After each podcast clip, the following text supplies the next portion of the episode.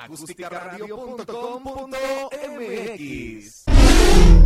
Dale voz a tus sentidos. Y el tema que vamos a, del que vamos a platicar es el, la, la, la parte del factor humano. Tú como emprendedor, ya decidiste hacer algo, ya tomaste la decisión de, de emprender tu negocio, tu idea, el servicio, lo que tú quieras ofrecer. Ya habíamos platicado de eso, ¿no? Pero bueno, ahora, ¿de qué personas te tienes que rodear? Esa es una parte sumamente importante, porque de las personas de las que te vas a rodear son precisamente las, las personas responsables en un porcentaje muy alto del éxito o, o, de lo que tú vayas a, el, el, resultado que vayas a obtener. Y de alguna manera es muy sencillo saberlo, muy sencillo verlo. Imagínate, tú eres el emprendedor. Eh, probablemente tienes la idea solamente, ¿no? Porque aquí vamos a hablar de dos tipos de emprendedores.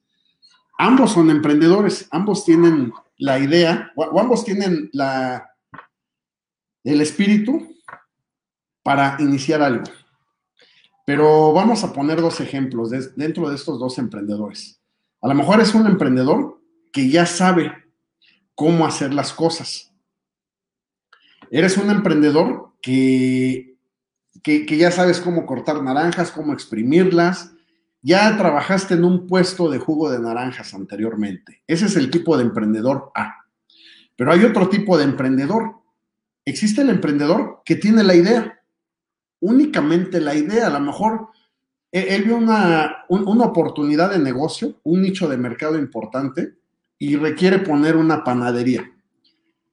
Pero no es panadero, ni sabe hacer panes, ni en su vida ha trabajado como, como panadero, ¿no? No, es más, nunca se ha metido ni a comprar pan a cualquier panadería. Sin embargo, quiere poner una panadería. ¿Por qué? Porque en el lugar donde él eh, observó la necesidad, detectó la necesidad, pues se requiere de una panadería, a lo mejor ya hizo algún estudio de mercado, lo que platicábamos en programas anteriores.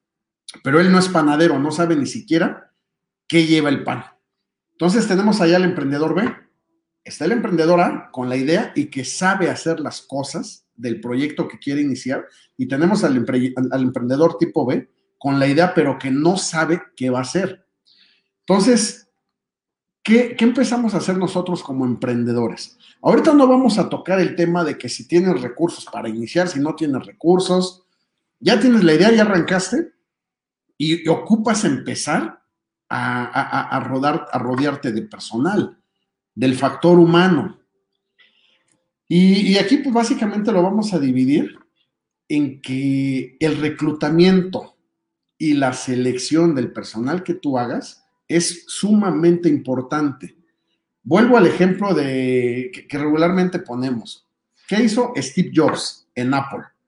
Él generó un imperio, desde los iPods, los celulares, las Macintosh, las iPads, los iWatch, los AirPods. Él, él, él, él, vio algo que no vieron los demás. O sea, él, encontró el, eh, los productos perfectos para vendérselos a la gente cuando la gente ni siquiera sabía que los necesitaba. Pero él sabía que si eran programas, este, productos importantes, que, hacían, que iban a hacer falta allá afuera y que iban a marcar toda una generación. Sin embargo, Steve Jobs, él no sabía ni siquiera cómo funcionaba una computadora. Él no sabía armar computadoras. O sea, él, él no tenía la idea de la, de, de, la mano de obra para fabricar una fuente de poder que pudiera enfriar las computadoras silenciosamente, de una manera silenciosa, muy efectiva y en un espacio muy pequeño. Ese fue el primer, uno de los primeros retos que se enfrentó cuando diseñó su primer Macintosh, la Macintosh 1, la modelo, Apple 1. Eh, pero ¿qué, ¿qué, qué hizo Steve Jobs? Él era una persona visionaria, empezó a reclutar personal, empezó a reclutar a su brazo derecho en ingeniería, al cerebro de la programación, que de hecho fue eh, uno de los cofundadores o su principal ex socio, el primer socio que tuvo, quien generó toda esa plataforma tecnológica. intangible, porque te estoy hablando de programación y de saber dónde soldar los circuitos integrados, los transistores, los capacitores en una tablilla de fenol electrónica. Eh, se rodeó de personas de las cuales únicamente requería mano de obra. Estas personas de las que únicamente era la mano de obra fueron las personas que imprimían las tablillas de fenol, ponían los circuitos integrados, ponían los capacitores, los diodos, los semiconductores, las resistencias, y lo único que hacía una de ellas era colocar todo y doblarle las patitas por abajo para poder soldar. Esa persona le pasaba esa tarjeta a otra persona. Esa segunda persona lo que hacía era soldar y cortar los, los excesos de cable. Luego, esa persona le pasaba a la tercera persona la tablilla ya soldada y con los cables cortados. Y esa persona lo que hacía era poner los circuitos integrados y hacer algunas pruebas conectando el RCA de la televisión. Y, y, había una cuarta persona en esa pequeña organización. Te estoy hablando del garage de Steve Jobs. Esa cuarta persona lo que hacía era revisar que la tarjeta estuviera perfecta, estuviera bonita, y era el mismo Steve Jobs quien lo hacía personalmente y la metía en un empaque. Ese empaque lo metían en una caja, una caja donde ya llevaban los logotipos de Apple, de, ya, ya, todo con todo el derecho de marca, Apple, Incorporate, y lo que hacía lo guardaba. Entonces, fíjate, Steve Jobs era el visionario, era el emprendedor. Se rodeó primero de la gente que ocupaba para que llevaran la ingeniería del proyecto. Ah, y por ahí contrató a un segundo ingeniero, por decirlo de alguna manera, que tenía una misión específicamente. Uno era el que diseñaba toda la parte eh, arquitectónica, eh, arquitecta de la, la arquitectura electrónica, ese es el nombre. Y otra persona era la que se encargó, fue la que se encargó de diseñar la fuente de alimentación, porque antes las fuentes de alimentación en una computadora eran muy grandes.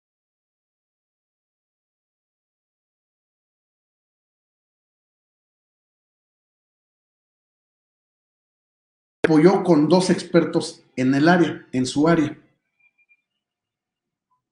Me dicen que la transmisión se sigue cortando, espero que se mejore un poco.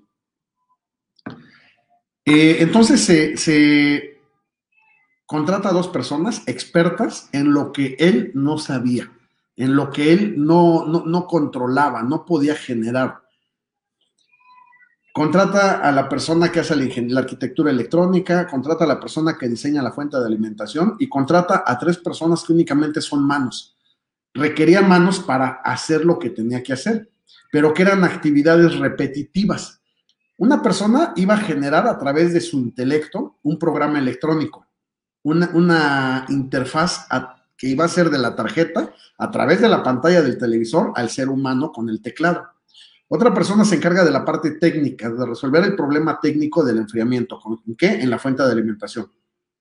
Tres personas se encargan de hacer el trabajo repetitivo, vamos a llamarlo, el trabajo que muchas veces es hasta menospreciado, de que únicamente vas a soldar, cortar, empacar, soldar, cortar, empacar, soldar, cortar, empacar. Pero requería tres personas que hicieran eso. Y el emprendedor, en este caso Steve Jobs, el emprendedor tipo A lo que hizo fue empezar a generar los canales de comercialización, empezar a generar eh, esa parte de plantarle la semilla al futuro cliente de que necesitaba tener una computadora personal en su casa. Hoy te puedo decir por experiencia y porque pues eso es lo que marca en nosotros los emprendedores. Y me dicen que ya está estable la transmisión, qué bueno. El, mejor, el mejor vendedor que puede tener un emprendedor de su producto, hacia, hacia su producto, el mejor vendedor siempre va a ser el mismo emprendedor. ¿Por qué? Porque pues el emprendedor es el que conoce el concepto, el que tiene, estoy hablando de, la esperanza que hay puesta en ese producto, que a lo mejor todavía no existe. ¿eh? Eso fue lo que hizo Steve Jobs en ese momento.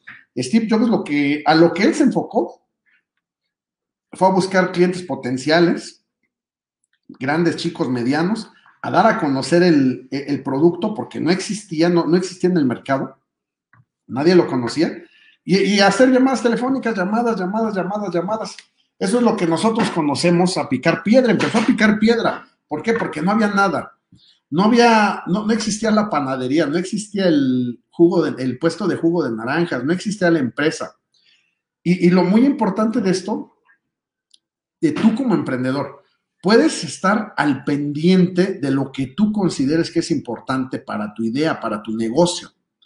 Por ejemplo, Steve Jobs era muy importante que no solamente trabajara bien, sino que se viera muy bonito. Los trabajadores, el factor humano con el que te vas a rodear, a lo mejor van a ser personas que les da igual si va bien bonito o no, si los cables van chuecos o no, si la soldadura está perfecta o no. Ellos les interesa que funcione y párale de contar. Steve Jobs no. Él se encargó y su chamba era esa, que todo fuera bonito, que se viera bien, que, fuera, que se viera un producto de calidad. Y por otro lado, se encargó de dar a conocer el producto ante los futuros clientes, los clientes potenciales, se encargó de abrir mercado. Eh, en esta parte es bien importante de que sepas seleccionar a tu personal, a tu factor humano que te va a llevar a la cúspide al final del día, hagas una buena selección o una mala selección, siempre vas a lograr el objetivo, porque pues ya quedamos de que la perseverancia es una característica de nosotros los emprendedores y lo vas a conseguir, vas a llegar al objetivo, a la cúspide, al éxito. La diferencia que va a ser un buen reclutamiento a que te rodees de amigos nada más o de personas que te caen bien para que trabajen contigo, la diferencia va a ser que te vas a tardar más tiempo y es muy posible que te vas a desgastar en esfuerzo, en recursos, en tiempo.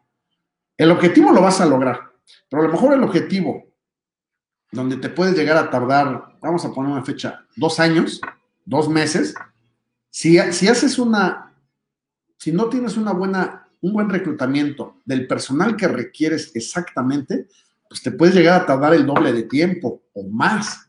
O a lo mejor en lugar de invertir cierto porcentaje, en, eh, y ya estoy hablando de dinero, para lograr el objetivo, pues vas a terminar invirtiendo dos, tres, cuatro, cinco veces más. ¿Por qué? Porque vas a tener pérdidas, mermas. Te van a fabricar las cosas mal. E, e, esa, e, esa puede ser hoy una diferencia importante entre un emprendedor y otro porque también entre emprendedores, y nosotros lo sabemos, hay emprendedores que logran el éxito, el objetivo que está trazado, llámale un negocio, una idea, un servicio, una empresa, un proyecto, en un, en un tiempo muy corto. Y hay emprendedores que se tardan más. Y no porque, y, te estoy hablando de proyectos iguales, eh, similares, pero no hay un reclutamiento, no, no hay una selección del personal estás contratando personal al fregadazo. Es importante que no caigas en las viejas prácticas de que conocemos, que vienen de, de hecho desde nuestras creencias. No se vale que pongas una cartulina que diga solicito ayudantes, ayudantes generales. Ok, si vas a ocupar ayudantes generales, sí, pero no todos los ayudantes tienen las mismas características, no tienen la misma personalidad no tienen el mismo carácter, no tienen el mismo detalle, no tienen el mismo, la misma emoción, devoción a lo que están haciendo, independientemente de que trabajen para ti o para cualquier otro negocio o empresa. Entonces tú requieres saber para cada uno de tus puestos, tú como emprendedor A, no hemos brincado al emprendedor B, tú como emprendedora requieres saber a quién ocupas en ventas, a quién ocupas en actividades repetitivas. ¿A quién ocupas? En actividades que, donde involucra innovación de algún proceso. Y te estoy hablando a lo mejor desde que te seleccione bien el exprimidor del jugo de naranjas o que te desarrolle un proceso técnico, hablando de una planta operativa, productiva, producción, ingeniería. Ocupas también darte cuenta de cuando seleccionas a tu personal, saber ese personal hasta dónde, hasta dónde puede estar contigo. A eso se le llama lealtad. Hay personas que de alguna manera, cuando se contratan, cuando se alquilan, en cualquier negocio, ¿eh? tienen un rasgo de personalidad bien marcado, donde ellos van a estar contigo siempre. Va a haber otras personas que son líderes natos, donde e, esas personas no las vas a poder poner debajo de alguien que únicamente hace actividades repetitivas. ¿Por qué? Porque se lo va a comer, va a tronar. O sea, tienes que saber explotar el potencial. Un emprendedor, yo creo que una de las virtudes que tiene un emprendedor es que tú sabes sacar el máximo provecho de las personas. Me están informando que se sigue cortando. Ok, un, un paréntesis.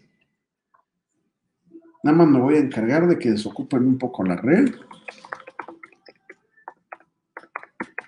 Ok. Porque probablemente es aquí en mi lugar de trabajo donde está muy saturada la red o algo así. Bueno, entonces, este, hablando de esta parte, eh, ya hay herramientas, no vamos a inventar nada.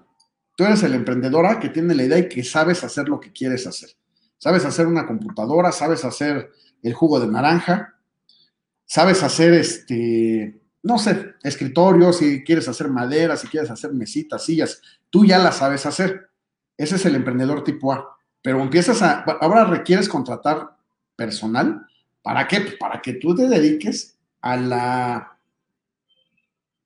tú te dediques a, esta parte de la comercialización, a esta parte de la calidad y a lo mejor a ir pensando en otros productos, aun cuando estás arrancando el primero, ¿eh? Eso sí es, un, eso sí es una verdad. Y está por otro lado el emprendedor tipo B. El emprendedor tipo B es el que tiene la idea. Quiero poner una panadería pero no sabe hacer pan. Hoy no sé por qué está de moda los restaurantes, la pancita, las migas, al menos por aquí, por esta zona, ¿eh? las pozolerías. Y a lo mejor eres ese, eres ese tipo de emprendedor, el emprendedor tipo B, que tiene la idea. Y no sé, a lo mejor probaste un pozole muy rico en algún lado y surgió la idea, ¿sabes qué? Vamos a llevar este pozole a esta zona. ¿Por qué? Porque está muy rico. Hablábamos la otra vez de estadísticas. Te vas a aventar, tienes miedo, no sabes si va, a pegar, no va a pegar, si vas a perder dinero, no, prestigio, si te van a criticar, etcétera, etcétera, etcétera. Eso ya lo habíamos platicado. Pero bueno, ya sabes que cierto porcentaje en una zona de 5 o 10 kilómetros a la redonda, el 80% come pozole, de ese 80%, el 30% lo consume dos a tres veces por mes, etcétera, etcétera. Entonces, ya que hiciste tu estudio preliminar para eliminarte los miedos y bajar el riesgo, o por lo menos estar bien consciente del riesgo que estás corriendo. ¿Qué riesgo vas a correr y durante qué tiempo tienes que estar aguantando al negocio a que este vaya floreciendo para que logres el objetivo? El objetivo pues es que te clientes, que el negocio llegue a su punto de equilibrio y empiece a generar utilidad. ¿Utilidad para quién? Pues para el dueño del negocio, los accionistas, el dueño del changarro, del puesto de jugos, como tú quieras verlo. Entonces a lo mejor se te ocurre poner una panadería o una pozolería, pero tú nunca has hecho pan, nunca has hecho pozole. ¿A quiénes vas a contratar? Yo creo que para este tipo de emprendedor el trabajo se simplifica porque ya tienes la idea, tienes la determinación y la perseverancia de qué vas a lograr, qué vas a alcanzar y en qué tiempo lo vas a hacer. Entonces, pues empiezas por contratar a las personas expertas que sepan hacer un buen pan, que sepan hacer un buen pozole. ¿Por qué? Porque tú ya viste qué pozole quieres, qué pan quieres. ¿Sabes que yo quiero un pan que sepa igual a este, pero lo quiero allá, en, cierta, en cierta zona geográfica, donde yo sé que no hay un pan parecido? pues que vas a contratar a tus cocineros. En el caso de a lo mejor de una panadería, vas a contratar a los panaderos, a los expertos, y no vas a contratar a alguien que tiene la intención de aprender a hacer pan. Porque bueno, pues ese es de los principales errores. Te cae bien alguien, ah, sabes que no te preocupes, yo te, ayudo y vamos a aprender a hacer el pan juntos. Y tú con tu idea de que sabes que sí, vamos a hacer el pan y yo quiero conocer la receta. No, Tú como emprendedor ya tuviste la idea. Tu responsabilidad es otra. No el aprender a hacer pan con esta persona, con este, con, alguien que, que, en su vida ha trabajado para una panadería y en su vida ha hecho el pan como tú quieres llevarlo, como tú quieres hacerlo. Entonces, no vamos a contratar a alguien que no sepa hacer pan, vamos a contratar a alguien que sea un experto haciendo pan. Si vas a tener un panadero, vas a tener a dos panaderos, pues tráete a los dos mejores panaderos de la región, de la zona. Recuerda que hay por ahí un dicho, si te vas a ir a la guerra, pues ¿qué vas a hacer? Te vas a llevar el mejor fusil, la mejor metralleta, la mejor arma, las mejores granadas. Si te estás aventando a la guerra, pues no te vas a ir con una resortera. ¿Por qué? Porque te van a matar. Vas a, vas a fracasar. Vas a encontrar lleno de obstáculos el camino y no vas a tener las armas necesarias para salir avante.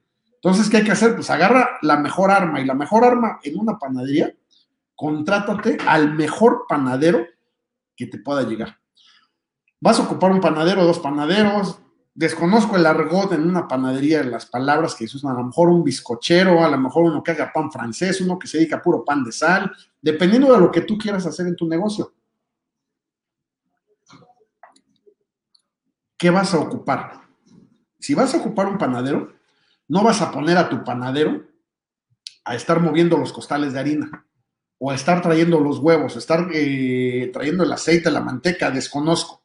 No, pues vas a ponerle un ayudante o dos o tres o cuatro o los que tu negocio requiera para este panadero. ¿Por qué? Porque el panadero va a ser el panadero. El panadero lo único que te va a hacer o la cocinera es preservar el sabor, mantener la receta y tener una constancia, un crecimiento en cuanto a los sabores, diferencias del pan, del pozole, de lo que tú quieras poner. Pero le vas a poner ayudantes, valga la expresión en, términos mexicanos, vas a poner chalanes a esa persona para que se encarguen de vaciar la harina, de mezclar la harina. La mezcla siempre va a ser la misma, dos costales de harina, 20 cajas de conos de huevo, tanto de manteca, tanto de sal, etc. Eso no va a cambiar. Ellos se encargan de hacer la mezcla, la masa, sacar todo de la batidora o hacerlo a mano, como sea el caso. Se encargan de poner, de fermentar, de hacer, a lo mejor ahí entra el panadero. El panadero ya en su expertismo como oficio que tiene, él sabe cuánto tiene que poner de sal, cuánto tiene que poner de, de royal, si es que tiene de levadura, cosas de esas. Y una vez que ya está la masa, ahora sí entra el panadero, entra tu panadero, tu experto. Un ejemplo, una pozolería tu cocinero no va a estar lavando el maíz, no va a estar poniéndole cal, no va a estar haciendo, no va a estar lavando las ollas, no va a estar limpiando, no va a estar lavando los trastes, no va a estar yendo por las compras. Lo mismo aquí, el panadero va a hacer únicamente el pan, él es el experto. Panadero a tus panes. No lo vas a tener haciendo otras cosas. Para eso vas a contratar ayudantes generales que le traigan todos los insumos. A lo mejor en un principio es recomendable que seas tú quien haga esas compras, quien determine los proveedores. ¿Por qué? Porque vas a hacer negociaciones. Tú como emprendedor vas a ir a, por ejemplo, a, la central de abastos y vas a va, va a haber calidad de productos. Y tú vas a escoger qué proveedor te va a trabajar de acuerdo a lo que tú requieras. A lo mejor requieres tiempo de entrega, requieres facturación, en el caso de que estés dado de alta, requieres precio, requieres costo, requieres eh, cierto, ciertas características físicas del, de la, de, la, de la harina, de la manteca. Eso lo vas a hacer en un principio, pero nada más una vez, dos veces, tres veces en lo que tú estableces tu sistema. Después tienes que poner a alguien que se dedique exclusivamente a eso. Tú, lo primero que, una vez que ya tienes la idea que contrataste a tu panadero a dos ayudantes generales, uno de ellos te va a ayudar a hacer las compras, es bien importante que tú te salgas de la operación. Tú como emprendedor B, estamos hablando del caso B, Únicamente tienes la idea, quieres hacer una panadería, pero nunca has hecho pan. Entonces, ya que tienes este tipo de personal, eh, pues ocupas que ya te hicieron tu pan, ya tienes a tus ingredientes, pues ahora tienes que venderlo. A lo mejor tú ya empezaste a abrir canales de distribución de mercado, hiciste llamadas, anunciaste con tus conocidos, fuiste a repartir volantes, miren, voy a ver una panadería, inauguración, etcétera, etcétera, etcétera. También es válido, dependiendo del recurso que tú tengas, puedes contratar a un experto en mercadotecnia. Ojo, no vas a gastar en un mercadólogo, vas a invertir en un mercadólogo. Si es un negocio pequeño, un puesto de jugo de naranja, bueno, pues tú mismo puedes poner, eh, imprimir anuncios en una impresora de casa y vete a volantear a toda la colonia. ¿Sabes qué va a haber puesto? Un jugo de naranja, un puesto de jugo de naranjas donde va a haber de naranja, zanahoria, combinados de nopal, verde, sapio, bla, bla, bla, bla, bla. tú te vas a encargar de bombardear la zona.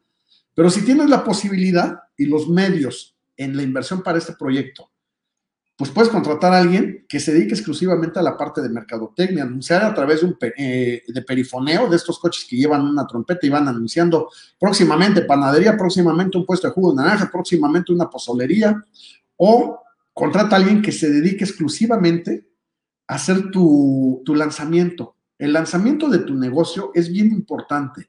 Puedes hacerlo tú con las herramientas mercadológicas que tienes, esa visión como emprendedor que tú ya tienes, o contratas a alguien. No vas a estar gastando, estás invirtiendo. Muchas veces luego el, no tener a un experto en mercadotecnia, pagamos un precio muy alto porque no le damos la importancia. No por nada hay una carrera de licenciado en mercadotecnia. Esa carrera no se inventó al fregadazo, ¿eh?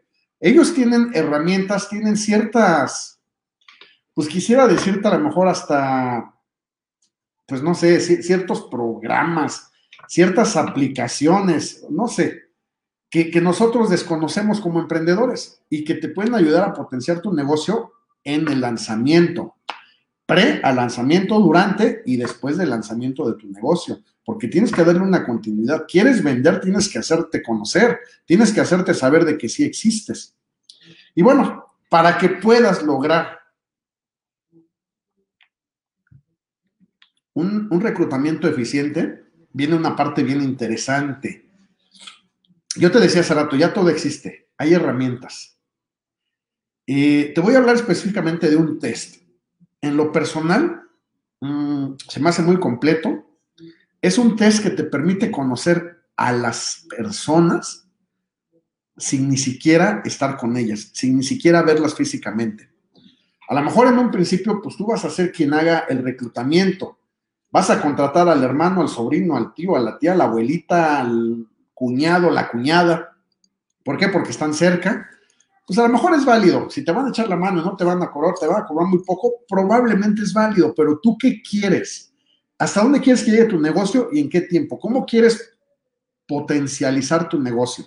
Que sea de una manera profesional, con calidad en tus procesos, o quieres que sea algo así muy informal y que salgan las cosas medio bien, medio mal, el cliente no las percibe, las sigues vendiendo, ah, pues se vale. ¿Tú qué quieres? Dependiendo de lo que tú quieras, pues va a ser la calidad que metas. Y como yo te decía en un principio, pues la calidad no es medible, no es ni siquiera negociable.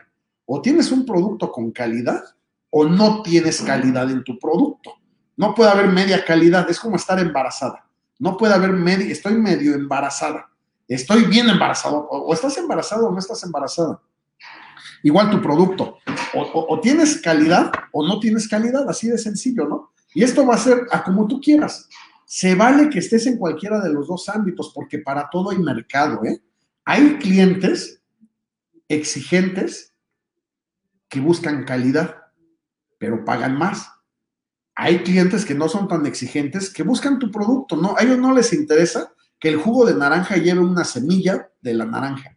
A ellos no les interesa que les des el, vaso sin una tapa, sin un, sin, o sea, que no les interesa eso. Ellos simplemente quieren el jugo de naranja, se lo toman y ya, y está bien. Para los dos hay mercado, o sea, para los dos va a haber clientes. Pero si estamos hablando en términos, estrictamente hablando de que quieres llevar a tu negocio a la cima y generar riqueza, tienes que hacerlo con calidad. Vas a tener que quitarle el hueso al jugo de naranja, vas a tener que ponerle una tapita, vas a tener que entregar un, pan que no solamente esté rico, sino que se vea bonito, que se vea antojable. Y para eso te vas a rodear del personal indicado. El personal indicado, a través de este test de personalidad, lo vas a descubrir con cuatro personalidades. Es un test de personalidad acelerado. Te digo, en lo personal me gusta mucho, me ha funcionado mucho y no solamente a mí, a otros, a otros colegas, a otras empresas. Existen cuatro personalidades en todos los seres humanos. Este es solo un test. Test como este, puta, existen todos y con muchas clasificaciones, las que tú quieras. Te voy a hablar específicamente del que nosotros conocemos. En este test de personalidad, tú sabes cuando una persona tiene león o tiene una personalidad de león, tiene una personalidad de nutria, de golden, golden retriever, de perro golden o de castor. Y todos los seres humanos, incluyendo nosotros, entre nosotros los emprendedores, tenemos estas cuatro personalidades. Es un test de personalidad acelerado. ¿Por qué? Porque a través de ciertas preguntas, en determinado tiempo, tú contestas las preguntas, existen unas puntuaciones y esas puntuaciones te dicen, ah, bueno, pues mira, tu principal personalidad es león. Tu siguiente personalidad es nutria. Tu tercer personalidad es castor y tu cuarta personalidad es golden. ¿Quiénes son estas cuatro personalidades? Las cuatro son importantes. El león no es mejor que el castor, el castor no es mejor que la nutria y el golden no es mejor que el castor. O sea, todas, todas, todas son igual de importantes. Hablando específicamente de un castor en la vida real, un castor, ¿qué hace?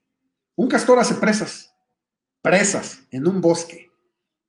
Al castor, tú dale un instructivo de cómo cortar los palos de madera y cómo ponerlos en la, en la presa para que retenga el agua, que eso es lo que hacen los castorcitos, los animales. Y el castorcito lo que va a hacer, va a estar todo el día, todo el día cortando, cortando, cortando, cortando, cortando, eh, con sus dientes, este, eh, dándole la forma a la punta de los árboles cargarlos y llevarlos a la presa y ponerlos. Y luego con su colita le echa lodo y ya.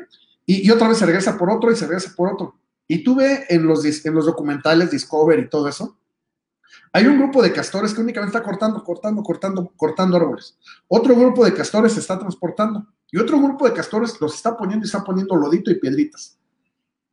Estos castorcitos generan construcciones imponentes Existen presas hechas por castores a través de lodo y palos de madera.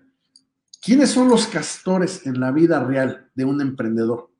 Pues son tus ayudantes generales, esas personas que hacen actividades repetitivas, repetitivas. Obviamente, los castores funcionan perfectamente bien siempre y cuando tengan claro el instructivo de lo que tienen que hacer. Si un ejemplo, tú al castor en una panadería le dices, mira, esta es la receta, va a llevar 37 kilos de harina, va a llevar 17 huevos rojos marca San Juan, va a llevar 34 kilos de manteca marca Inca. Se va a poner todo en la mezcladora, se va a apretar el botón y se va a, a estar mezclando durante 17.5, bueno, 17 minutos, 30 segundos. Así de específico debes de ser con un castor. Una vez que ya se cumplió, aprietas el botón rojo. Una vez que apretaste el rojo, tienes que voltear, tienes que sacar la masa. La masa la vas a poner en la mesa y vas a agregar 16 eh, cucharadas de sal y dos cucharaditas de, de royal de levadura. Hasta ahí llega tu trabajo. Eso es tu receta, tu instructivo que ya le diste al castor. Y ya, una persona que tiene su castor, su personalidad castor muy alta, es una persona excelente para este tipo de trabajo. A un castor no le pidas tomar decisiones. A un castor no le pidas trabajar bajo presión. No le pidas, eh, si ya se atoró, ¿ahora qué voy a hacer? Ya se me acabaron los árboles, ¿ahora qué hago? Un castor se va a volver loco. El castor sabe que siempre va a haber árboles, el castor sabe que siempre va a estar acompañado de más castores y, eso le va a dar seguridad. Al final, ¿qué, riesgo quiere correr un castor? Ninguno.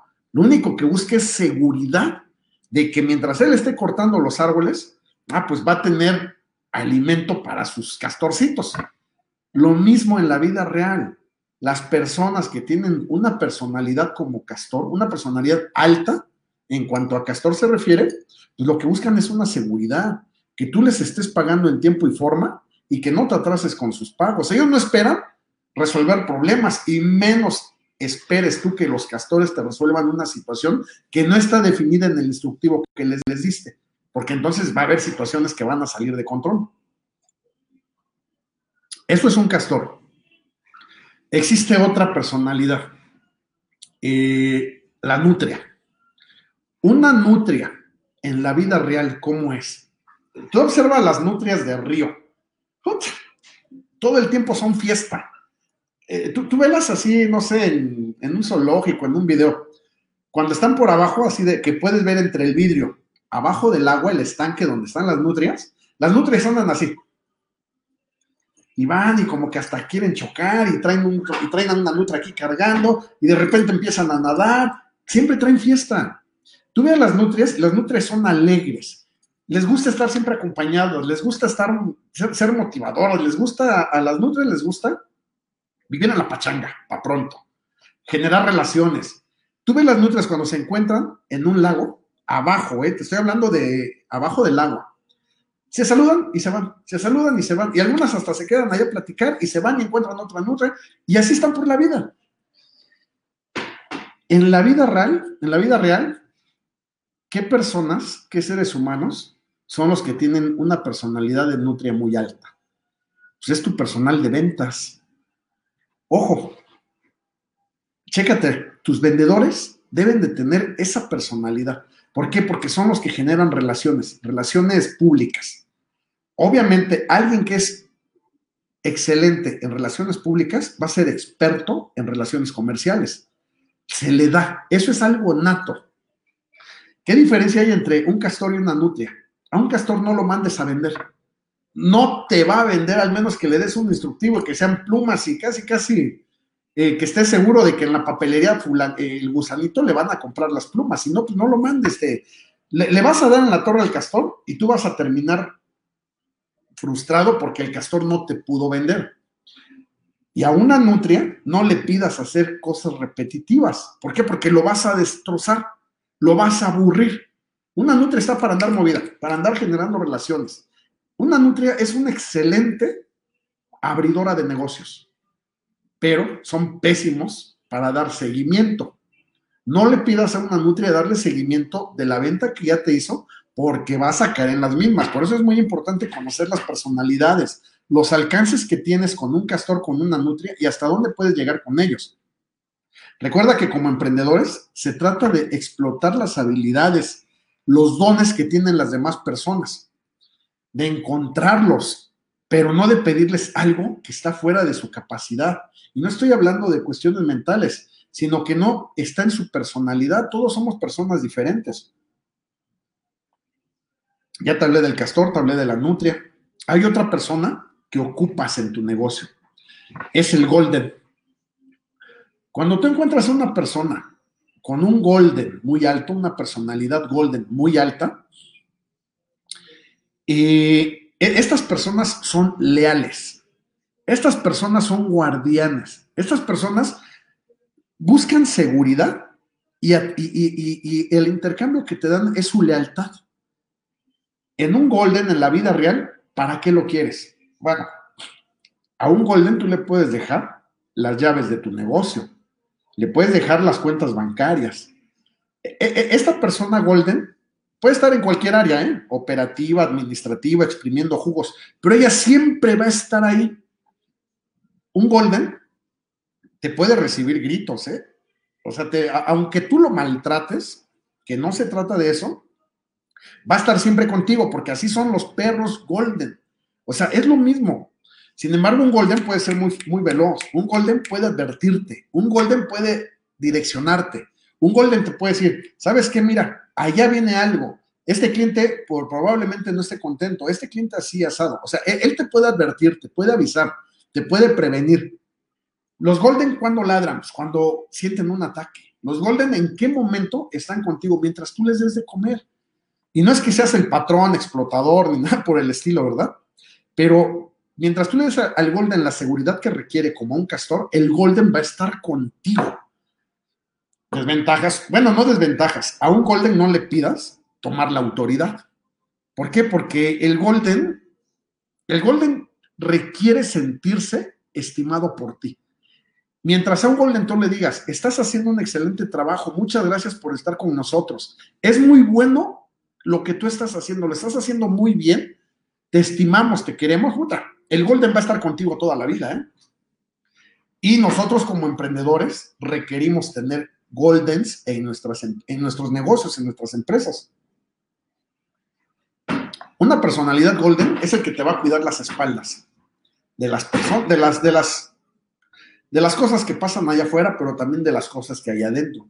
Un Golden te va a cuidar de que no exista el robo hormiga en tu negocio, en tu, panadería, en tu, puesto de jugos, por personal mismo del, del, mismo negocio. Y te va a cuidar allá afuera y va a estar al pendiente de ti, aunque tú no escuches que está contigo, aunque tú no lo sientas. Esa es la personalidad del Golden. Me dice Montserrat García, ¿cómo podemos determinar qué personalidad tenemos? Es a través de un test de personalidad. Eso lo podríamos ver a lo mejor en una siguiente entrevista o, se los explico en, privado, no hay ningún problema, ¿eh? pero es muy importante también que sepamos como nosotros, como emprendedores, quiénes somos, qué personalidad tenemos. Y existe otra personalidad, que es la personalidad león. Un león, ¿cómo es un león allá afuera? Un león es líder. Un león corre los riesgos. Un león también es autoritario un león eh, determina el camino, es el que le indica a la manada de leones en qué momento cazar, es el, león espera resultados. Un león en la selva, si las leonas no pueden regresar si no traen una presa, porque si no van a tener problemas con el león. Entonces, el león, esa personalidad del león, eh, tiene sus ventajas, obviamente, porque es la persona que va a tomar los riesgos, que va a decidir, que va a liderar un equipo, que no le va a importar y va a conseguir el objetivo. Pero también tiene desventajas. Ya no te dije las desventajas de un Golden. Un Golden, pues no le pongas autoridad, no le pongas a, despedir a alguien, porque primero se va a poner a chillar el Golden antes de despedirte a una persona. O sea, cada quien lo tienes que poner de acuerdo a la personalidad, la actividad que tú requieres de acuerdo a su personalidad en tu negocio. Desventajas que tenemos como león. Pues muchas veces no te das cuenta que estás tratando con castorcitos. Y un león textual lo que hace, los aplasta. Les pone la garra encima, les empieza a rugir literalmente y los, los castorcitos empiezan a temblar. Ya no te platico, los Golden meten la cola y empiezan a temblar, a temblar, a temblar, y se quedan así, atemorizados, aterrados. ¿Por qué? Porque el, león está, está, está gruñendo, les está aplastando la cola. Llega un castor que no obtuvo el resultado o un golden, un león, ¿qué hace? Lo, lo, quita, le da un garrazo y lo bota. ¿Se lo puede comer? Sí, se lo puede comer. Esa es, e, e, e, esa es la, yo creo que las principales desventajas de una personalidad león. Pero ¿qué pasa?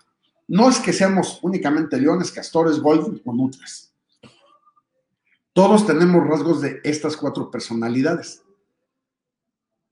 Un ejemplo, si tú eres león, en primer lugar, en segundo lugar eres nutria, en tercer lugar eres castor y en cuarto lugar eres golden, ah, pues significa que eres una persona que corre riesgos Significa que eres una persona que abre negocios porque tienes a tu nutria muy desarrollada después de tu león. Significa que eres ordenado. Un castor es sumamente ordenado.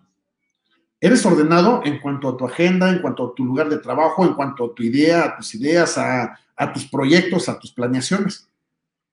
Y a lo mejor la de Golden es la que menos tienes desarrollada, pero también tienes cierto grado de lealtad para ti, para los demás, para tu negocio, para tu, a donde tú quieras ponerlo.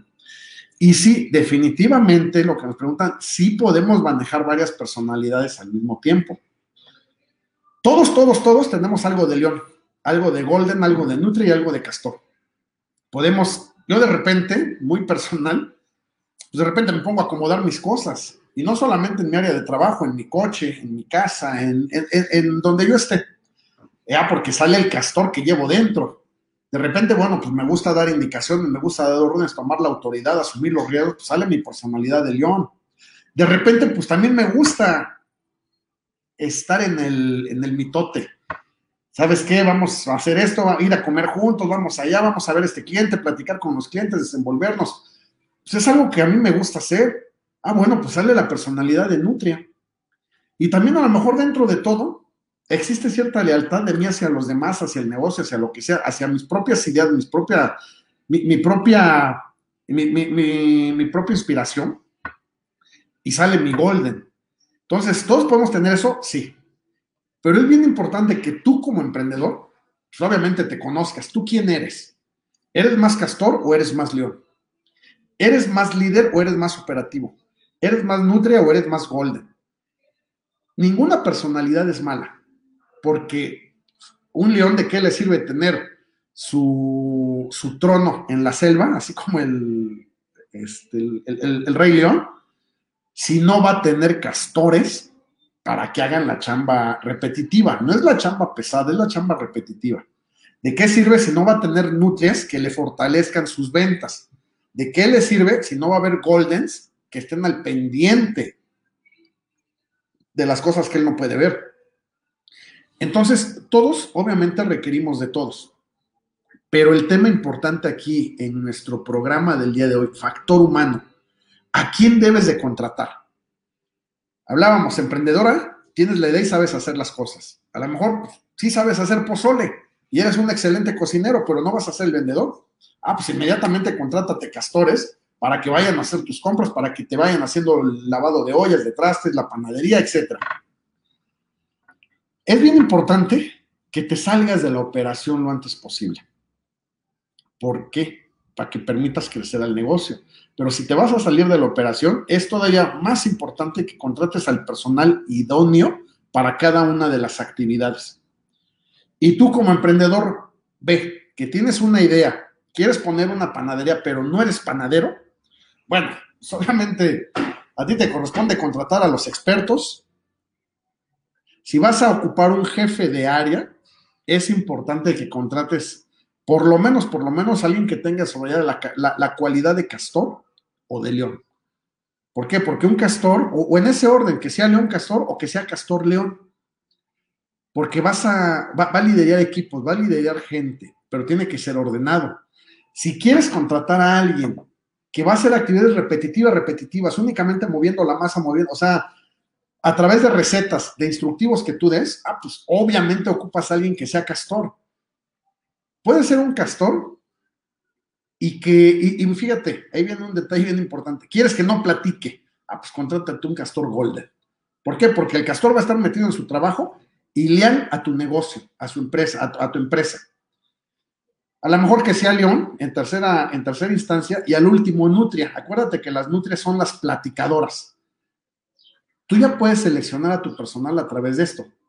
Ahora, ¿quieres tener un excelente vendedor y que te dé seguimiento? Pues contrátate una Nutria en primera instancia y con su segunda personalidad, Castor, para que sea una Nutria que lleve orden en lo que está haciendo.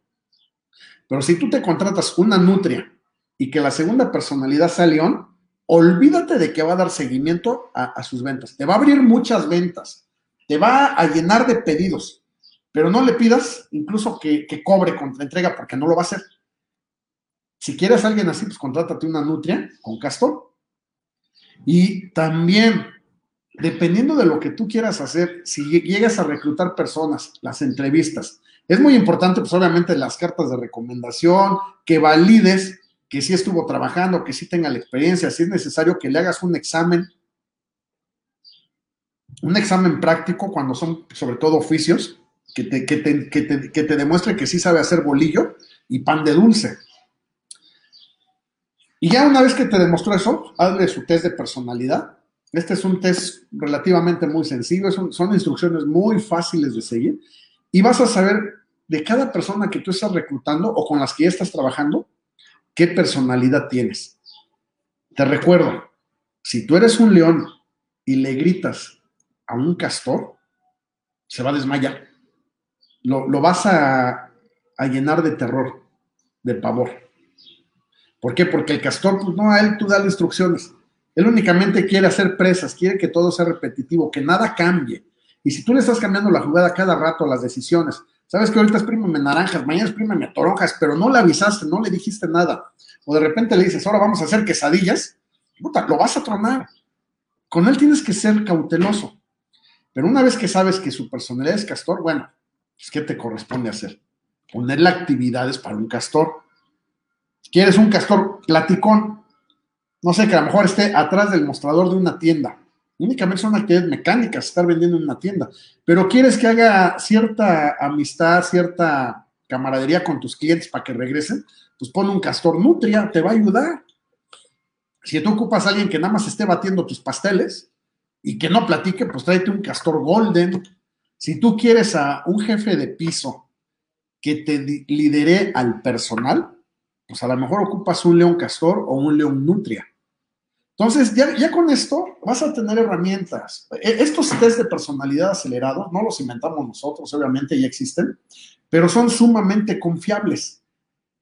Y ojo, la personalidad de las personas, incluyendo el emprendedor mismo, puede ir cambiando.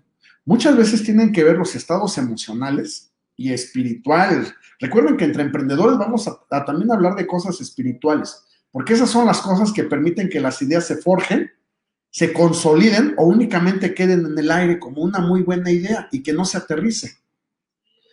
Entonces, nosotros sugerimos, yo sugiero de alguna manera que e, este test de personalidad pues lo apliques por lo menos cada seis meses. A lo mejor no tienes la oportunidad por trabajo, por lo que tú quieras. Ah, bueno, pues aplícalo cada año. De repente, a lo mejor en tu test de personalidad te llega un castor muy alto y todas las demás personalidades muy bajas.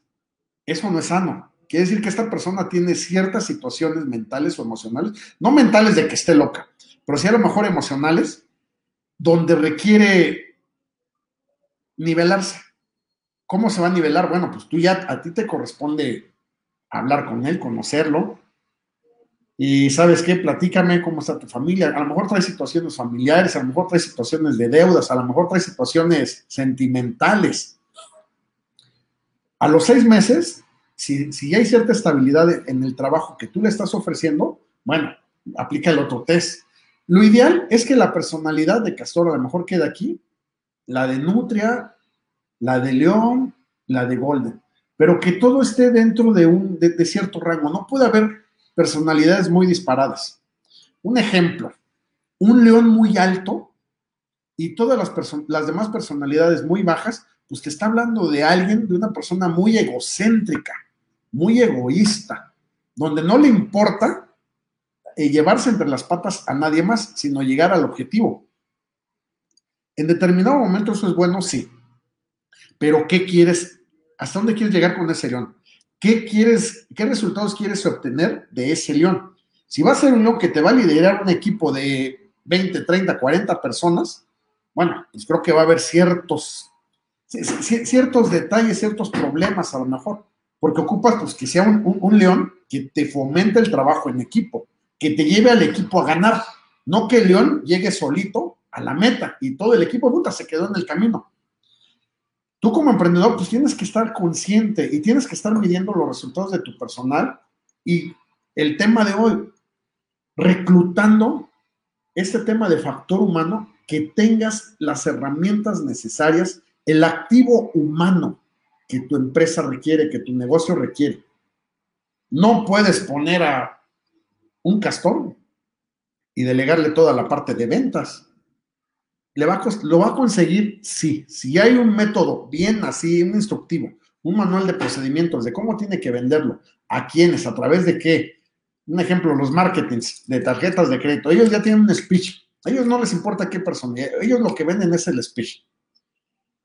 Sin embargo, si metes a una nutria en lugar del castor, bueno, la nutria, aunque no le des un speech o un manual de procedimientos, te va a lograr resultados. Eh, en definitiva, puedes llegar a obtener grandes, grandes resultados, grandes...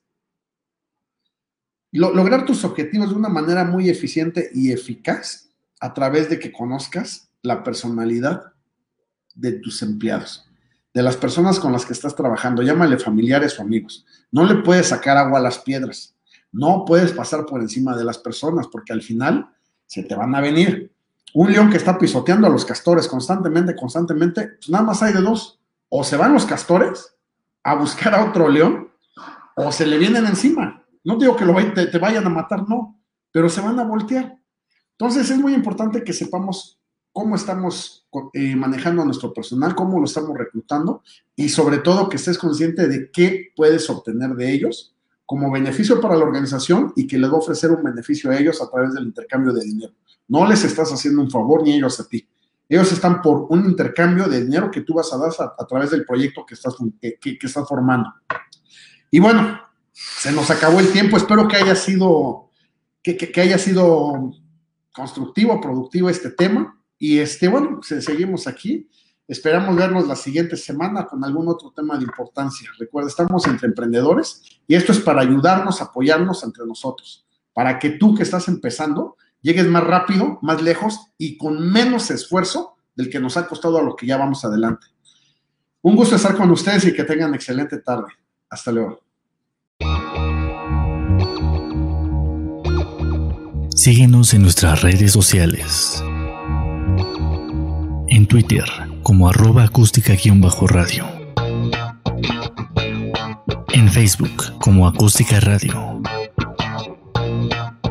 Y suscríbete a nuestro canal de YouTube, en donde podrás seguir nuestras transmisiones en vivo. Dale voz a tus sentidos.